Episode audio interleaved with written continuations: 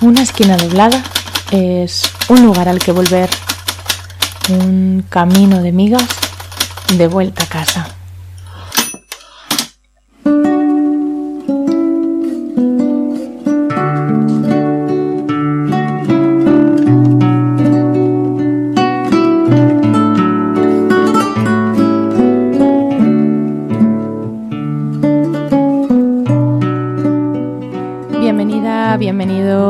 Punto del dial. Estás escuchando Una esquina doblada. Yo soy Sara y todos los domingos estoy contigo aquí en la 105 de la FM en Radio Crash hasta las 8 de la tarde.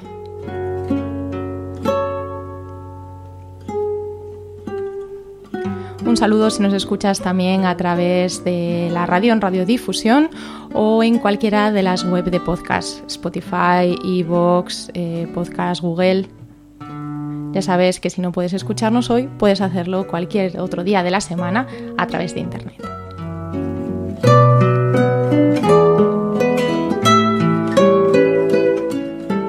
Estos últimos días tenemos en la cabeza la situación de las mujeres y niñas afganas a raíz de los últimos acontecimientos políticos y parece que hablar de otra cosa, dejando de lado esta realidad, resultaría demasiado frívolo. La historia política y social de Afganistán es compleja y sería osada si creyera que puedo contaros algo sobre ella en este programa. En este sentido, os invito a que escuchéis la charla que dio la politóloga Nazanin Armanian hace poco, el día 24 de agosto, a través de la plataforma de mujeres abolicionistas de Rivas y que podéis encontrar en YouTube. Habla de todo esto de forma muy exhaustiva y realmente muy interesante. No os preocupéis si no la encontráis porque os dejaré el link en nuestro Twitter, arroba una esquina radio. Nazanin en esta charla que comentamos cuenta la historia del país desde el punto de vista político y lo que esta historia de continuas invasiones y expolio supone sobre la vida de las mujeres. Las mujeres afganas son un símbolo de resistencia. Ya en los años 60 comenzaron la lucha por sus derechos apareciendo como tal un movimiento feminista organizado paralelamente a lo que conocemos como tercera ola del feminismo. Las mujeres afganas hace tiempo que intentan alzar la voz para hacerse su hueco en el mundo contra las imposiciones de la ley de los hombres y sobre todo del fascismo religioso. Ahora, con el gobierno de los talibanes, que son el estandarte de ese fascismo religioso, de nuevo pierden absolutamente todos sus derechos humanos. Con la aplicación de la Sharia tendrán que ir cubiertas con un burka, un chador o cualquier otro tipo de vestimenta culpabilizadora, Tendrán que tener un tutor hombre legal durante toda su vida. Tendrán que mantenerse recluidas en sus casas para no ser vistas. No podrán amar libres, ni caminar libres, ni estudiar, ni tener una profesión, ni divorciarse de sus maltratadores. Serán violadas, casadas de niñas, silenciadas y borradas. ¿Cómo quedarnos de brazos cruzados ante toda esta barbarie? Y dirás, esto solo es un programa de radio. Pues sí, pero creemos que la literatura siempre puede utilizarse como forma de resistencia, de denuncia, de altavoz que traspasa fronteras. Y por eso hoy recuperamos la poesía popular de las mujeres pastún, la etnia mayoritaria en Afganistán, una poesía de resistencia, para escuchar en sus propias palabras lo que significa haber nacido mujer en Afganistán. Lo haremos con algunos pasajes de la obra El suicidio y el canto, una recopilación de Landais, cantos tradicionales, hecha por Said Bawidin Mahru en los años 80, antes de la llamada Guerra de Afganistán. En la segunda parte del programa, siguiendo con la resistencia literaria, hablaremos con la poeta Ana Pérez Cañamares sobre poesía y feminismo. Y para terminar, nuestra librera Mónica Iglesias nos recordará eh, nos recomendará una novela para conocer también un poco más a fondo la lucha de las mujeres afganas por la libertad. Así que comenzamos escuchando todo un himno de resistencia, La estaca de Luis Llach. L'avi Siset em parlava de bon matí al portal mentre el sol esperàvem i els carros veiem passar. Siset que no veus l'estaca a on estem tots lligats Si no podem desfent-se'n, mai no podrem caminar si estirem tots. Ella caurà i molt de temps no pot durar. Segur que tomba, tomba, tomba, ben corcada deu ser ja. Si jo l'estiro fort per aquí i tu les tires fort per allà, segur que tomba, tomba, tomba i ens podrem alliberar. Però si et fa molt temps ja, les mans se'n van escorxant i quan la força se me'n va, ell és més ample i més gran. Ben cert sé que està podrida, però és que si et pesa tant que cops la força m'oblida. Torna'm a dir el teu cant si estic morirem tots. Ella caurà i molt de temps no pot durar. Segur que tomba, tomba, tomba, ben corcada deu ser ja. Si jo l'estiro fort per aquí i tu les tires fort per allà, segur que tomba, tomba, tomba i ens podrem alliberar.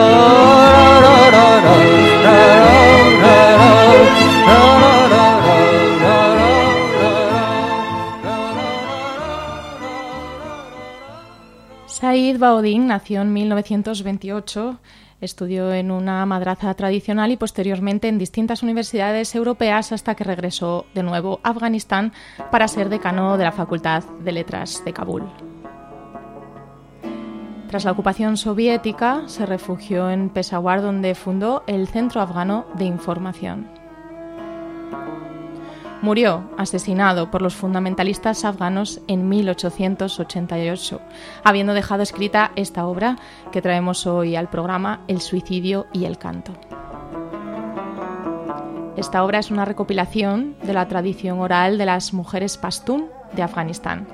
Aquí recupera y encuaderna los landai que había escuchado en boca de las mujeres durante un viaje por los pueblos afganos que realizó junto a su hermana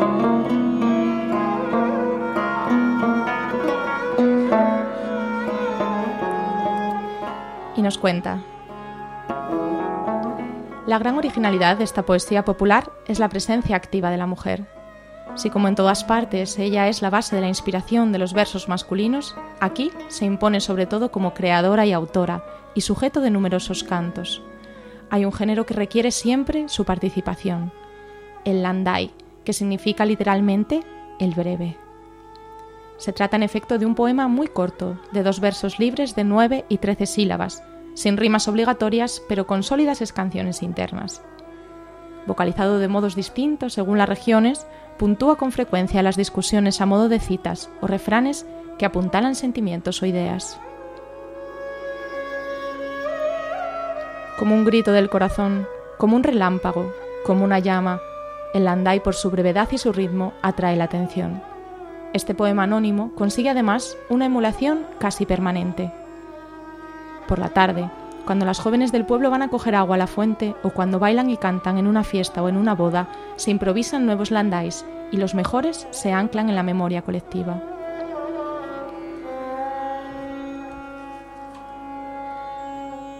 Si son sencillos, frágiles y hermosos, como las flores silvestres de las llanuras y las montañas de en derredor, es debido a que nacen sin sementeras ordenadas ni protección, de forma natural, se hallan, en sentido estricto, fuera de campo. Fuera del campo cultural reservado exclusivamente a los hombres, y debido a ello, fuera del campo social. Los sentimientos y las ideas que canalizan no dejan por otra parte ninguna duda en cuanto al sexo de sus autores. Jamás un varón pastún podría evocar ciertas intrigas.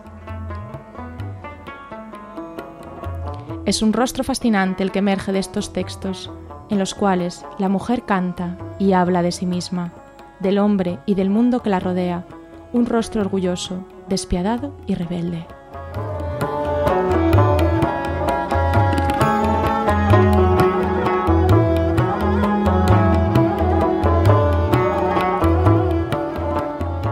Has hecho de mí todo lo que querías. Ahora echa un velo sobre mi cara. Quiero dormir.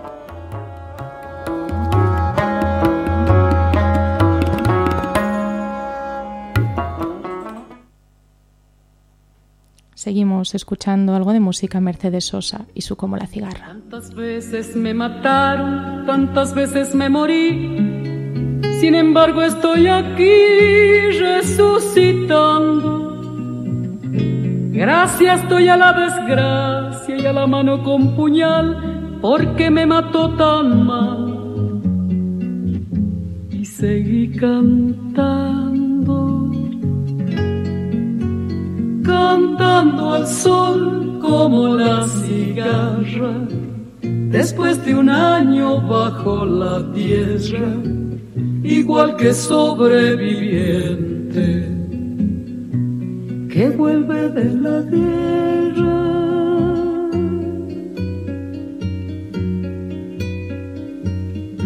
Tantas veces me borraron, tantas desaparecí a mi propio entierro fui sola y llorando. Hice un nudo en el pañuelo, pero me olvidé después que no era la única vez. Y seguí cantando, cantando al sol como la cigarra, después de un año bajo la tierra igual que sobreviviente que vuelve de la guerra.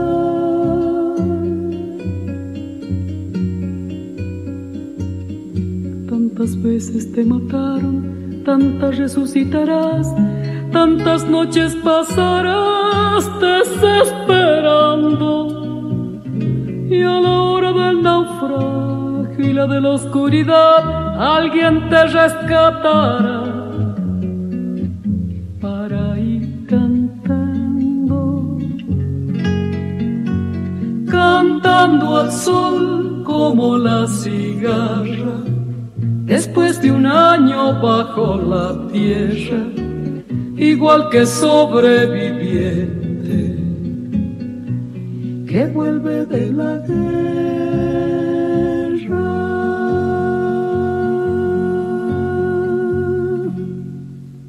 Continuamos leyendo el recopilatorio de Said, Said, Said Baudín, El suicidio y el canto, que nos dice, en la comunidad pastún, de estructura fuertemente tribal y de clan, la condición femenina es particularmente dura. Esta sociedad, agrupamiento de guerreros, donde solo los adultos varones que pertenecen a la tribu y a sus subclanes son miembros de pleno derecho, se halla regida totalmente por los valores masculinos y su base es el código de honor. En un entorno así, virilizado al extremo y piadoso y fanático a su modo, la mujer sufre una doble opresión, física y moral. Físicamente soporta, la carga de las labores domésticas más agotadoras. Se ocupa también de sus hijos, que siempre son muy numerosos, de la cocina y de los animales, muele el grano, prepara la harina, cuece el pan, hila la lana, cose la ropa, pone a secar los excrementos de animales, riega los sembrados. Ahora bien, esta mujer nunca se lamenta de su trabajo de esclava. De hecho, lo que le hace sufrir más es el aspecto moral de su servidumbre. Se siente reprimida, escarnecida y considerada como un ser de segunda categoría. Desde la cuna es acogida con tristeza y vergüenza, una vergüenza que no se le ahorra tampoco a la madre que engendra una niña. El padre, que recibe esta noticia inoportuna, parece en duelo, mientras que cuando nace un niño da una fiesta y lanza salvas de fusil. Luego, la niñita se convierte en moneda de cambio entre las familias del clan, sin ser nunca consultada. Pasa toda su existencia en un estado de inferioridad, subordinación y humillación, incluso por parte de su marido, que no se digna ni a comer con ella. Ante este estado de las cosas, ese yugo ancestral, ¿cuál puede ser su reacción?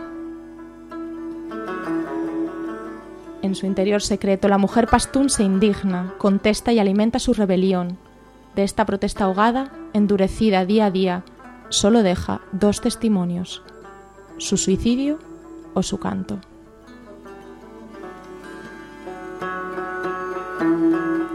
Se sabe que el Código del Honor Tribal considera el suicidio como una cobardía y que el Islam lo prohíbe.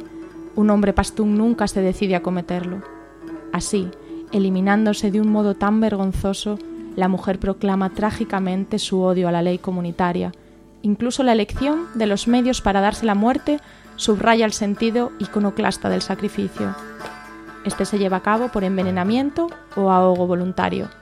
Ni bala disparada al corazón, ni ahorcamiento, pues los medios necesarios, fusil o cuerda, tienen demasiado que ver con las manos execradas.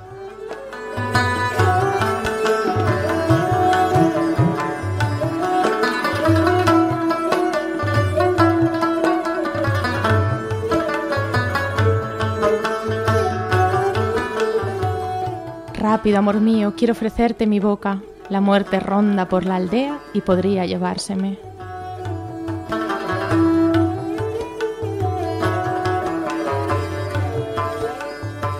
Mi bien amado, ven a sentarte junto a mí un instante. La vida es al punto el crepúsculo de una tarde de invierno que pasa.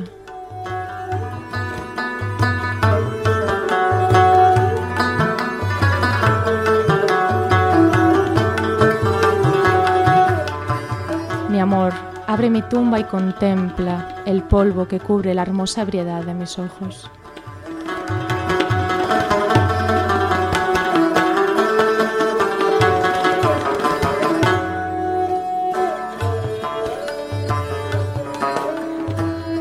Acompañando estos landais de resistencia, escuchamos Mujer Frontera de Clara Pella, Alba Flores y Ana.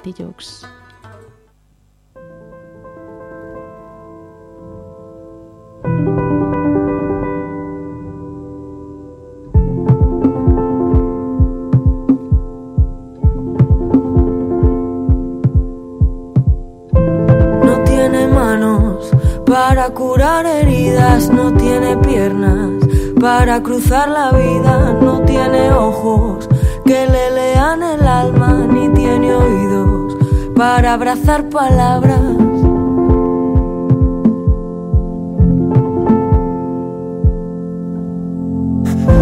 No tiene pechos para quemar el aire, ni tiene ganas que otro cuerpo le baile y lleva muñecas y tobillos. Quiere ser ave, pero no encuentra nido.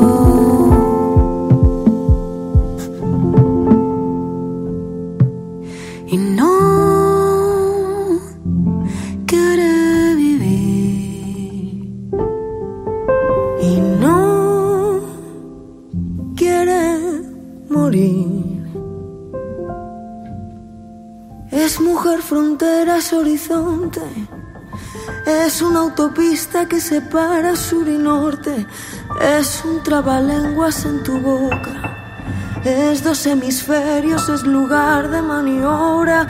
Es punto y seguido, pero aparte. Es túnel eterno, hielo en pecho y se hace arte.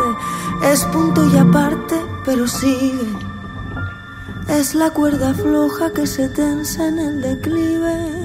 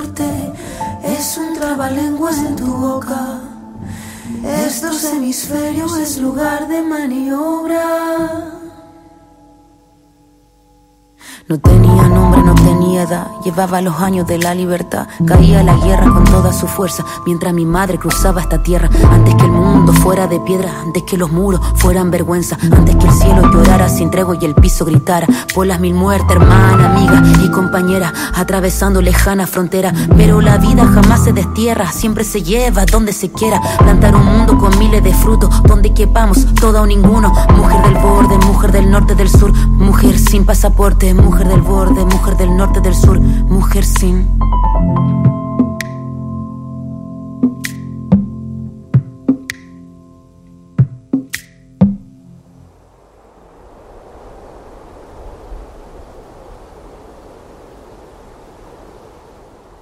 Escuchábamos Mujer Frontera de Clara Pella, esa canción reivindicativa que pretende dar voz a todas las mujeres migrantes que sufren situaciones realmente de vulnerabilidad, como la que las que estamos viendo aquí con este libro recopilatorio sobre la poesía popular de las mujeres pastún de Afganistán.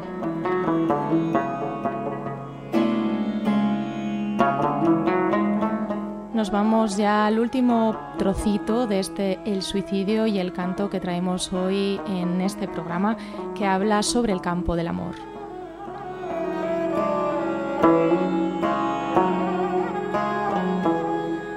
Dice, en el amor, esta mujer contestataria expresa su sentimiento de rebelión de un modo mucho más elocuente. En un medio social donde lo que nombra la pasión y la sexualidad pasa por estrictamente tabú, no teme abordar estos temas sin rodeos, con una brutal sinceridad. No teme ser de carne y sangre y se enorgullece de glorificar su cuerpo, el amor carnal y el fruto prohibido. Se comporta como si quisiera voluntariamente disgustar, escandalizar a los hombres, provocarlos en su virilidad. Y lo que otorga una fuerza particular a este discurso es que ningún sentimiento de ternura o piedad se da cita en él que una mujer proclame tan alto su amor impone socialmente el escándalo.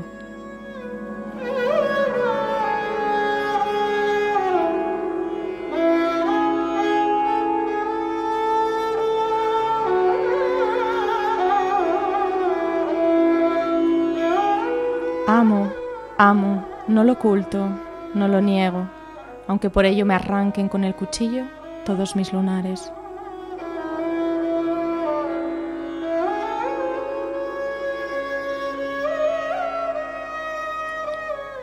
Anoche estaba junto a mi amante, oh velada de amor que nunca volverá. Como un cascabel, con todas mis joyas, estuve tintineando en sus brazos hasta bien entrada la noche.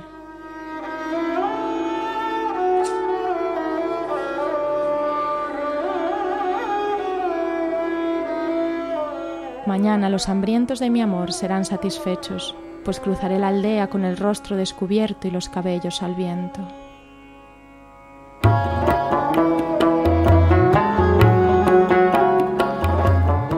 Hay un solo loco en esta aldea. Mi pantalón, color de fuego, arde sobre mis muslos.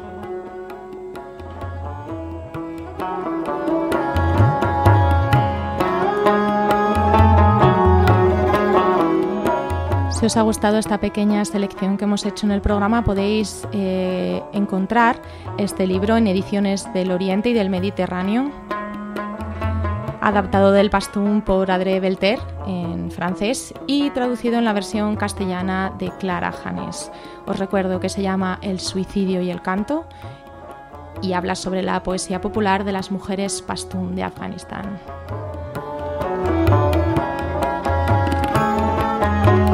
Ya tenemos por aquí esperando a la invitada del programa, así que os dejo antes de escucharla con Víctor Jara. Te recuerdo, Amanda.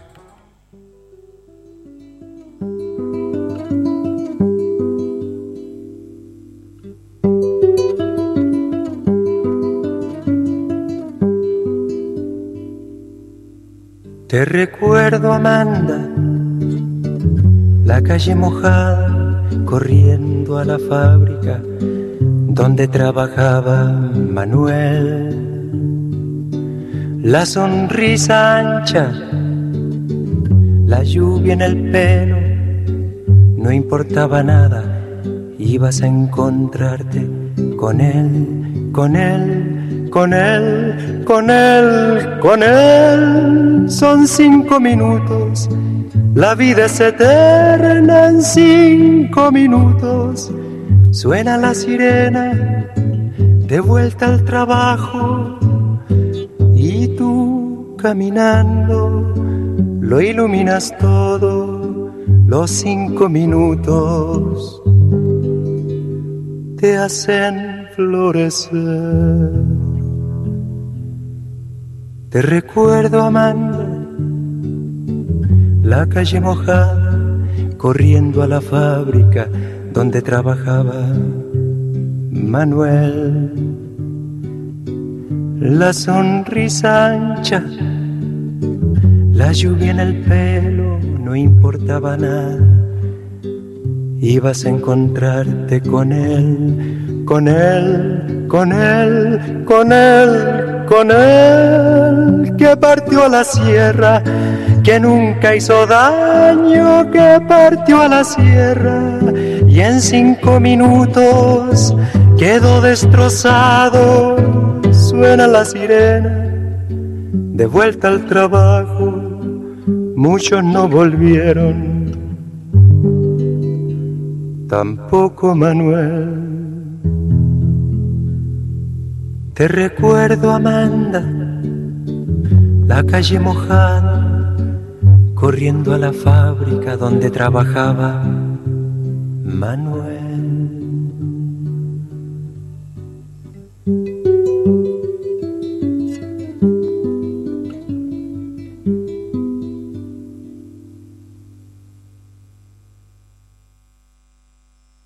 Estás escuchando Una esquina doblada. A pesar de todo lo que les digan, las palabras y las ideas pueden cambiar el mundo. En Radio Crash.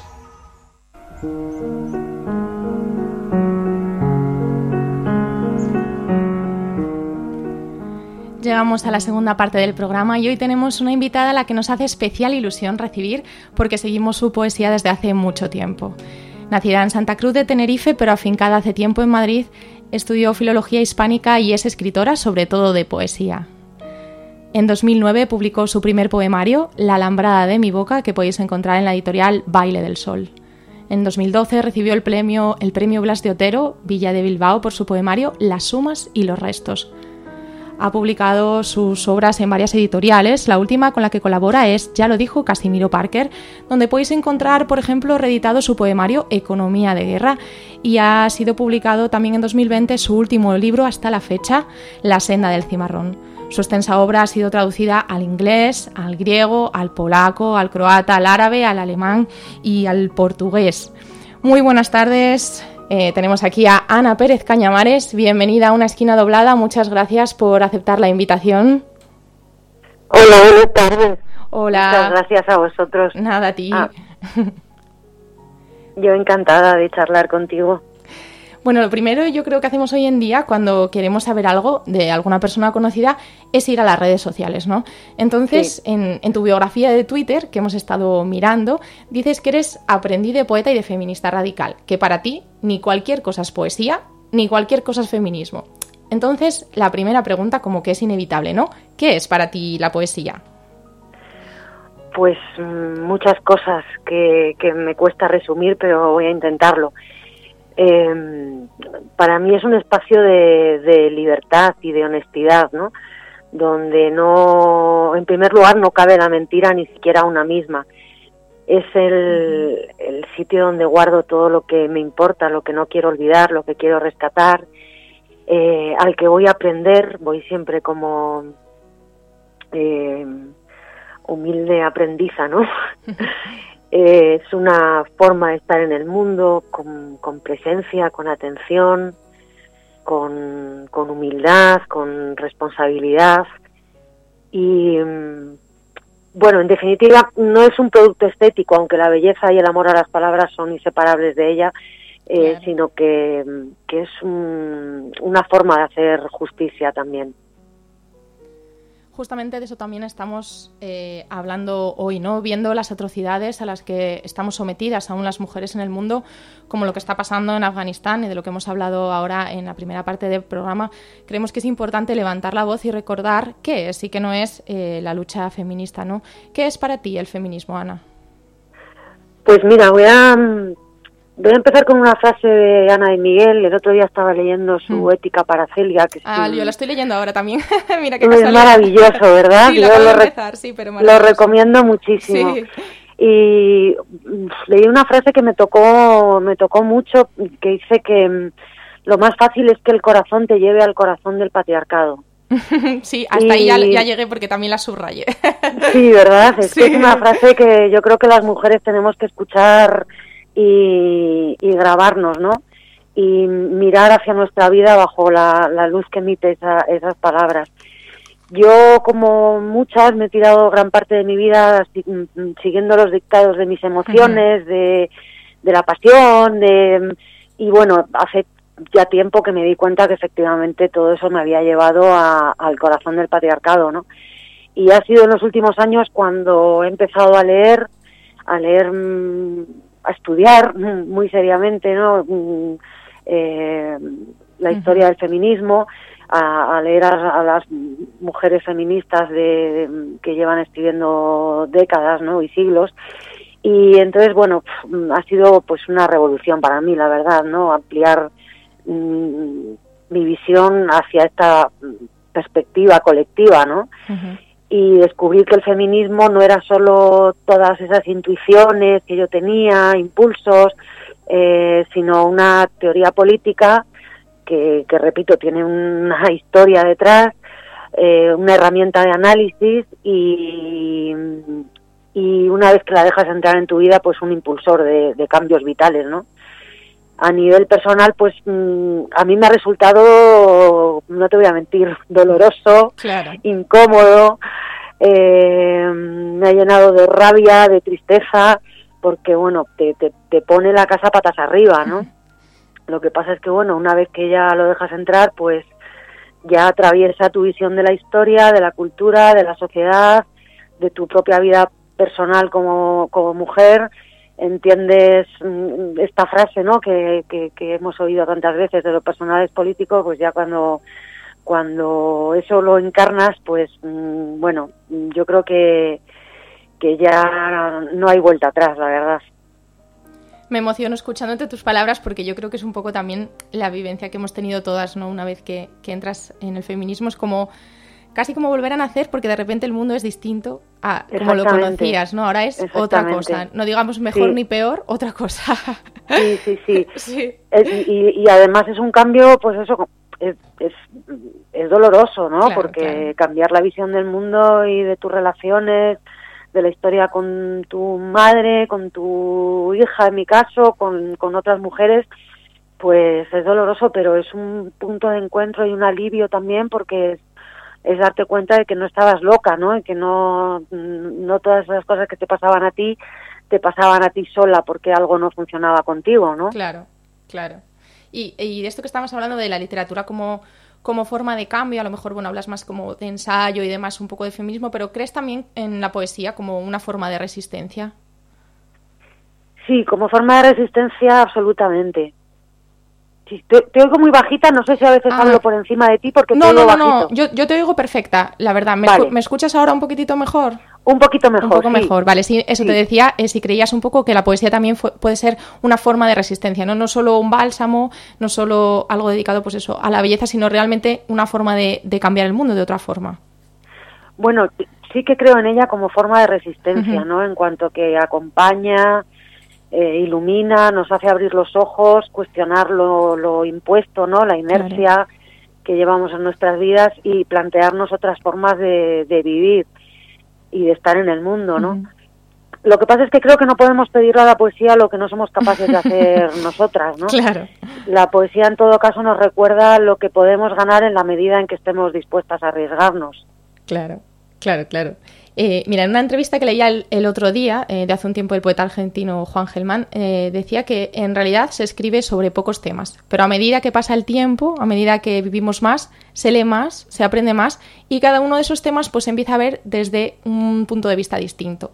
Leyendo tus primeros poemarios y los últimos, sí que hay algunos temas sobre los que vuelves y a lo mejor con otra mirada. ¿Crees esto? ¿Crees que han evolucionado en este sentido tus poemas o tu forma de ver el mundo desde, desde tus primeros poemas?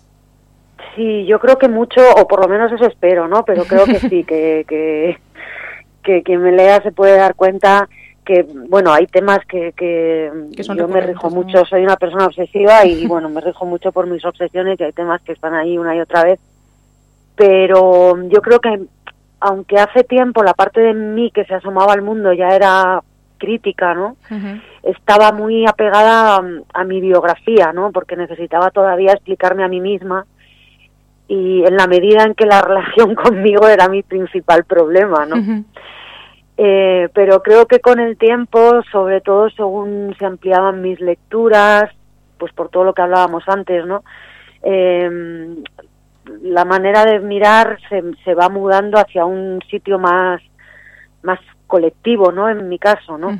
Que, por ejemplo, tiene en cuenta la memoria no solo de, una manera estrictamente biográfica, sino también histórica, ¿no? Como algo que, mm, que me afecta a mí, pero, pero que, que, mm, que también afecta al mundo a mi alrededor, ¿no? Y creo que mm, por ahí ha, ido sobre todo el principal cambio, ¿no? Y luego la manera de, el estilo también, antes era más directa, más, y, ahora como que confío más en las en las imágenes, en las asociaciones, a dónde me gusta investigar, a dónde me lleva el ritmo de las palabras también, eh, las asociaciones inesperadas entre palabras, como que abren puertas, ¿no? Y, también me llevan a otro sitio fuera de lo de lo de lo más mascado, ¿no? De lo que tenemos eh, de lo que nos viene más fácilmente a la boca, ¿no? Me gusta explorar, ir un poco más allá. Claro, quizá tienes menos miedo, ¿no? A, arriesgarte y a, equivocarte porque tienes más, pues más, bagaje, más bagaje después de, todos estos años. Sí, yo creo que en parte voy con, con la misma humildad que antes, pero con menos miedo, sí, con una sensación de, de confianza más en la voz. En, eh, y, en, y en las voces que, que van enriqueciendo la mía. Claro. Hablábamos hoy eso de, literatura de resistencia y precisamente ahora estás inmersa en un proyecto que está muy relacionado con todo esto que estamos hablando. Se llama Por la Vida y es un recital ecopoético y anticapitalista con el que estáis girando por toda España, que definís eh, como un refugio resiliente ante un sistema psicópata cada vez más depredador. ¿Puedes contarnos algo más de este proyecto? Sí, yo creo que esa frase que has elegido para definir el proyecto lo refleja perfectamente, ¿no? A lo que a lo que aspira. Somos cuatro poetas: David Trashumantes, uh María Nieto y yo, y mm, tenemos una complicidad enorme, la verdad, en cuanto a la manera de, de ver la situación de, del mundo ahora mismo y, de la, y de la poesía, ¿no? De una forma muy crítica hacia el sistema en el que vivimos y, y también con mucho amor hacia todo lo que ahora mismo vive en, riesgo de, ser aniquilado, ¿no? De, desaparecer. Y, y, bueno, yo creo que todo eso se traduce en el escenario y la verdad es que mm, yo me estoy emocionando muchísimo. Mm, fíjate, la propuesta de David, que es, ha, sido el, el más ideólogo ¿no? de los cuatro, mm. era que no, mm, no diéramos por sabida ninguna palabra de los, de los compañeros ¿no? que estamos en escena. Mm. Y entonces siempre nos estamos escuchando. Y eso te lleva a un sitio que te saca del ego, te pone a escuchar, a descubrir cada, en cada recital un nuevo verso o una nueva manera de decirlo y, y, la verdad es que terminamos emocionadísimos y yo creo que se transmite bastante. la emoción hacia la gente que va a vernos y a escucharnos. Yo la verdad es que eh, creo que estuvisteis hace poco aquí en Gijón, ¿no? Presentando... sí, por la vida. Sí, yo nada, ese día trabajaba y no pude ir a veros, pero me quedé con muchas con muchas ganas, la verdad. ¿Tenéis algún algún recital por aquí cerca, por el norte, próximas fechas? Pues mira, creo que mm, creo que vamos a León. Eh, puede ser porque hay una versión en la que no estoy yo, porque ellos, bueno, tienen más disponibilidad para viajar por temas de trabajo y de salud. Yo no tanto. Entonces, ellos tres están haciendo más, más recitales em, con una versión en la que no estoy. Mm, pero yo, bueno, me sumo a los que sí puedo ir y me parece que estaremos dentro de poco en León. Perfecto, y si no podremos mirar ahí en tus redes o, sí, sí, las próximas fechas. yo en las redes comparto mucho. pues después de hablar todo esto, la verdad, y teniendo el lujo de contar contigo aquí en el programa, no podemos dejar escapar la oportunidad de que nos leas pues alguno de tus poemas para resistir, algún poema de resistencia de Ana Pérez Cañamares. Pues mira, te voy a leer uno inédito. Uy, me gusta mucho siempre leer inéditos cuando además creo que creo que va bastante con el tema de hoy. Em, empieza así. ¿Ves aquellas montañas que nos miran?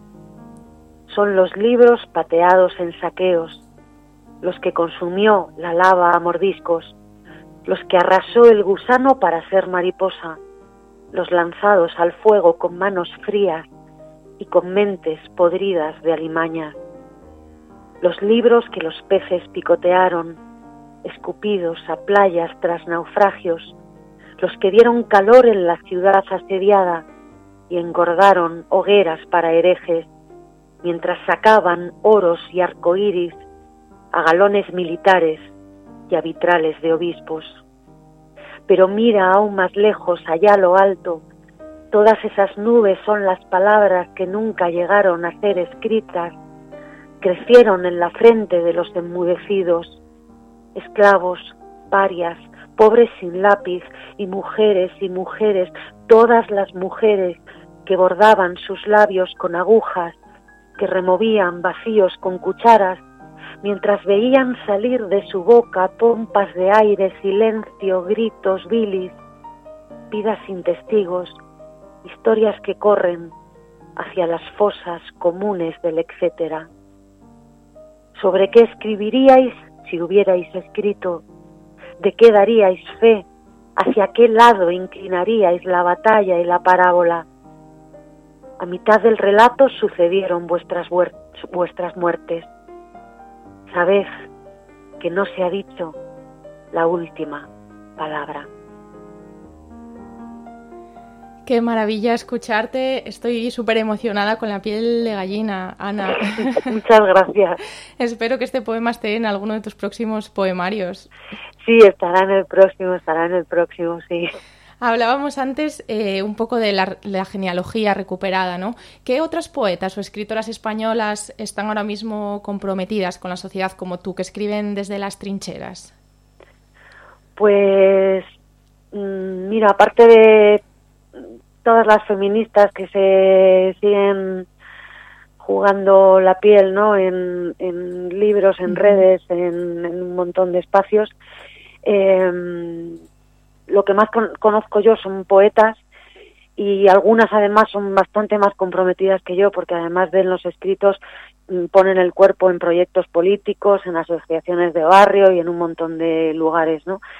Y por citarte así algunas cercanas, muy queridas y muy admiradas, pues mira, Cristina Morano, por ejemplo, en Murcia, Olaya Castro en, en Granada y María Ángeles Maeso, que está siempre a camino a, entre Madrid y Soria.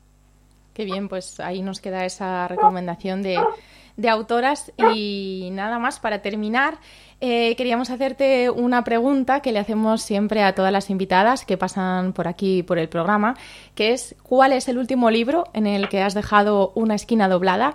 Y si nos puedes leer un trocito. Pues sí, mira, em, últimamente me obsesiona muchísimo, bueno, últimamente hace ya tiempo, la verdad, me obsesiona mucho em, leer historia y leer fuera de los relatos oficiales eh, todas las eh, todas las, historias de, de, la gente que, no, que, se ha quedado por el camino, ¿no? Por unas causas o por otras han sido apartados del relato oficial y de alguna manera son los perdedores, pero mm, bueno, si atendemos a su dignidad y a todo lo que pueden seguir enseñándonos si nos escuchan, pues lo de la, lo de la victoria y, y la derrota pues queda un poco en entredicho, ¿no? Y estoy leyendo ahora una maravilla de libro escrito por una historiadora norteamericana, Roxanne Dunbar Ortiz, eh, que se llama La historia indígena de Estados Unidos, que lo recomiendo muchísimo porque es muy, muy revelador. Y aunque habla de Estados Unidos, pues bueno, se puede extrapolar a, a, otros países, a otras naciones del mundo, ¿no? Y en particular este, este fragmento lo tengo, lo tengo subrayado porque ya verás, hace una pregunta que yo creo que se aplica en, en, casi cualquier sitio. Pues te escuchamos. Dice, escribir la historia de Estados Unidos desde la perspectiva de los pueblos indígenas obliga a repensar la narrativa nacional consensuada. Esta es errónea o deficiente, no en sus hechos, fechas ni detalles, sino en su esencia. La aceptación del colonialismo de asentamiento y del, genocidio es inherente al mito que nos han enseñado, un mito que persiste no por falta de libertad de expresión ni escasez de información, sino por una falta de voluntad para formular preguntas que cuestionen el núcleo mismo de esa narrativa teledirigida acerca del origen de la nación. Y aquí viene la pregunta. ¿De qué manera reconocer la realidad histórica de Estados Unidos puede servir para transformar la sociedad? Bueno, pues hasta aquí el párrafo, ya te digo que esta, mm, esta pregunta que se hace de que hasta qué punto escuchar al pasado nos puede em, ayudar a enfocar de otra manera no solo el presente, sino también el futuro, me parece, me parece algo que, que deberíamos tener muy, muy en cuenta. Desde luego que sí, una pregunta poderosa que a veces son más importantes incluso que, que las respuestas. Muchísimas gracias, Ana. Muchas gracias por aceptar la invitación, una poeta tan grande como tú, a un programa tan pequeñito como este. Y, no hay, y programas pequeñitos. por regalarnos también uno de tus poemas. Te seguiremos la pista leyendo absolutamente todo lo que escribas como hasta ahora. Un abrazo y pues muchísimas gracias. Muchas gracias a ti, Sara, y a todo el equipo y a la gente que, que nos escucha. Un abrazo muy fuerte, ha sido un placer. Un abrazo.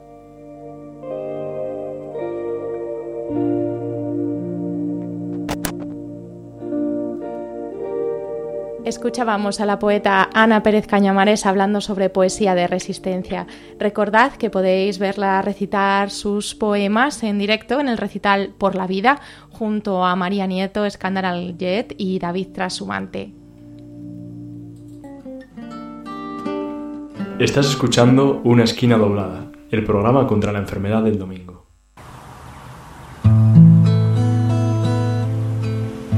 Si te dijera amor mío, que temo a la madrugada.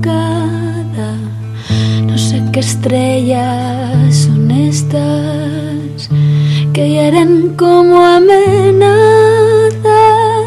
No sé si sangra la luna al filo de su guadaña. Presiento que tras la noche vendrá la noche más larga. Quiero que no me abandones,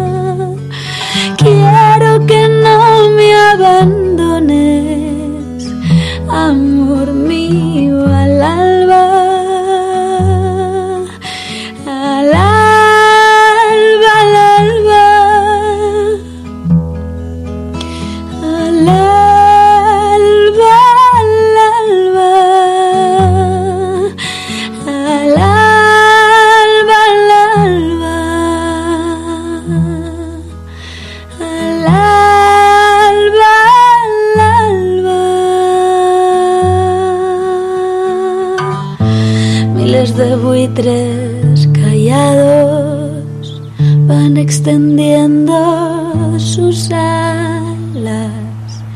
No te destroza, amor mío, esta silenciosa danza, maldito baile de muertos, pólvora de la mañana. Presiento que tras la noche vendrá la noche más larga. Quiero que no me abandones, amor mío al alba. Maravillosa esta versión de Al alba de Aute que escuchamos en voz de Zahara y con ella damos paso a la última sección del programa de hoy que es la recomendación de nuestra librera. Allá va. Fahrenheit 451. Leer antes de quemar. Por Mónica Iglesias. Para la recomendación de esta semana quiero recuperar un libro que editó eh, Circe en el año 2002, pero que continúa lamentablemente de plena actualidad. Eh, se titula Historia de Zoya y es el testimonio en primera persona de una joven afgana nacida en Kabul en el año 87. Eh, a través de la, de la peripecia vital de esta mujer, de esta joven, asistimos a, a buena parte de la historia reciente de este país, desde la ocupación soviética hasta el gobierno de la Alianza del Norte, pasando los mujahidines, los talibanes, su exilio en Pakistán, su pertenencia, su militancia a la Asociación Revolucionaria de Mujeres de Afganistán, a la que posteriormente va a dedicar su vida. Y me parece un testimonio extraordinario porque estamos hablando de una mujer, eh, entre comillas, corriente, eh, es decir, no es una dirigente, sino una militante de base, por así decir, y vemos, mm, resulta admirable la valentía y la determinación y con la que toma las riendas de su vida y trata de, o bueno, trata no, se, se sustrae al destino que, que le tenían marcado, ¿no? Cómo encuentra en la lucha y en la militancia con sus compañeras también eh, eh, trascender ese, ese destino doméstico oscuro, la muerte civil que, que se pretende para las mujeres en, en este país, ¿no? Entonces, eh, es lo que me parece a mí más destacable de este testimonio y que lo hace tan universal, ¿no? La necesidad de de desafiar eh, esas limitaciones e incluso muchas veces a riesgo de la propia de la propia vida y que es el ejemplo también yo creo en el que siempre continuamente no se mira unas generaciones y las siguientes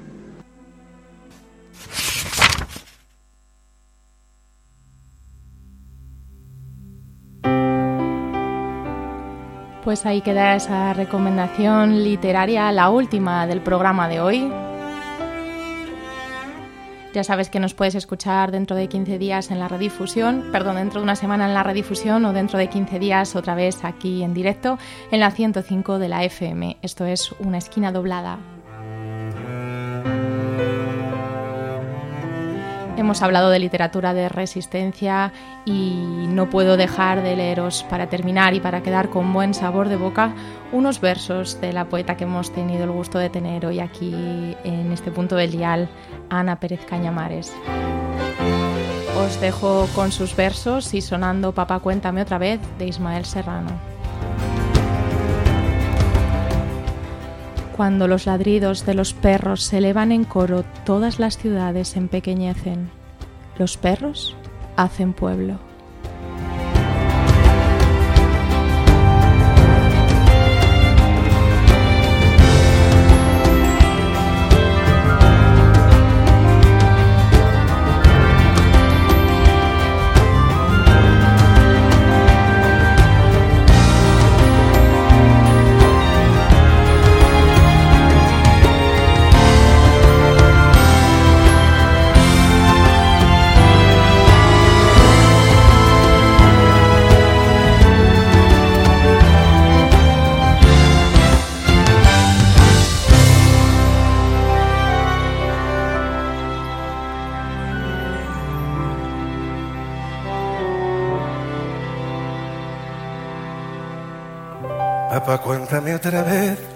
Ese cuento tan bonito de gendarmes y fascistas y estudiantes con flequillo y dulce guerrilla urbana en pantalones de campana y canciones de los Rolling y niñas en minifalda.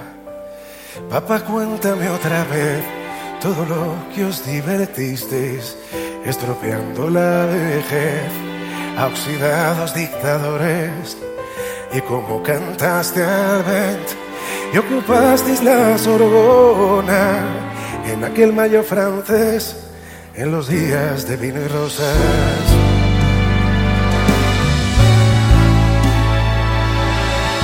Papá, cuéntame otra vez esa historia tan bonita de aquel guerrillero loco que mataron en Bolivia y cuyo fusil ya nadie se atrevió a tomar de nuevo y como desde aquel día todo parece más feo. Papá, cuéntame otra vez que tras tanta barricada y tras tanto puño en alto y tanta sangre derramada, al final de la partida no pudisteis hacer nada y bajo los adoquines no había arena de playa. Fue muy dura la derrota, todo lo que se soñaba se pudrió en los rincones, se cubrió de telarañas y ya nadie canta al vent, ya no hay locos, ya no hay parias, pero tiene que llover, aún sigue sucia la plata.